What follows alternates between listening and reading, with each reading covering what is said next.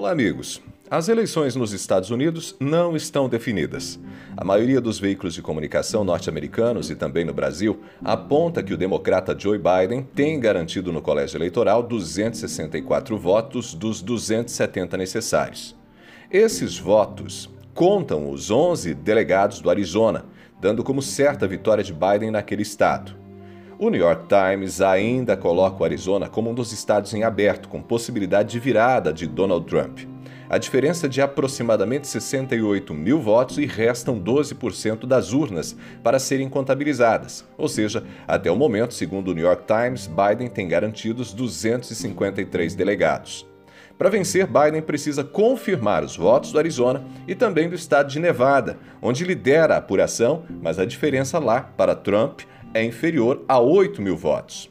Em todos os outros estados que seguem com resultado final indefinido, a Geórgia, Carolina do Norte, Pensilvânia e Alasca, o republicano Donald Trump lidera na contagem.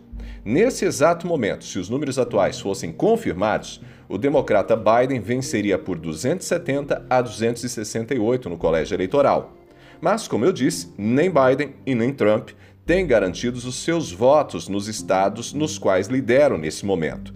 Se Trump ainda pode virar no Arizona, Biden também tem chance de virar na Geórgia, na Pensilvânia ou na Carolina do Norte, já que o democrata vem reduzindo a diferença para o republicano na reta final da contagem dos votos. E quando o resultado final será conhecido? Dependendo da combinação de resultados, talvez só no dia 23 de novembro, prazo final para a contagem dos votos na Pensilvânia. Por hora é isso, um abraço para vocês.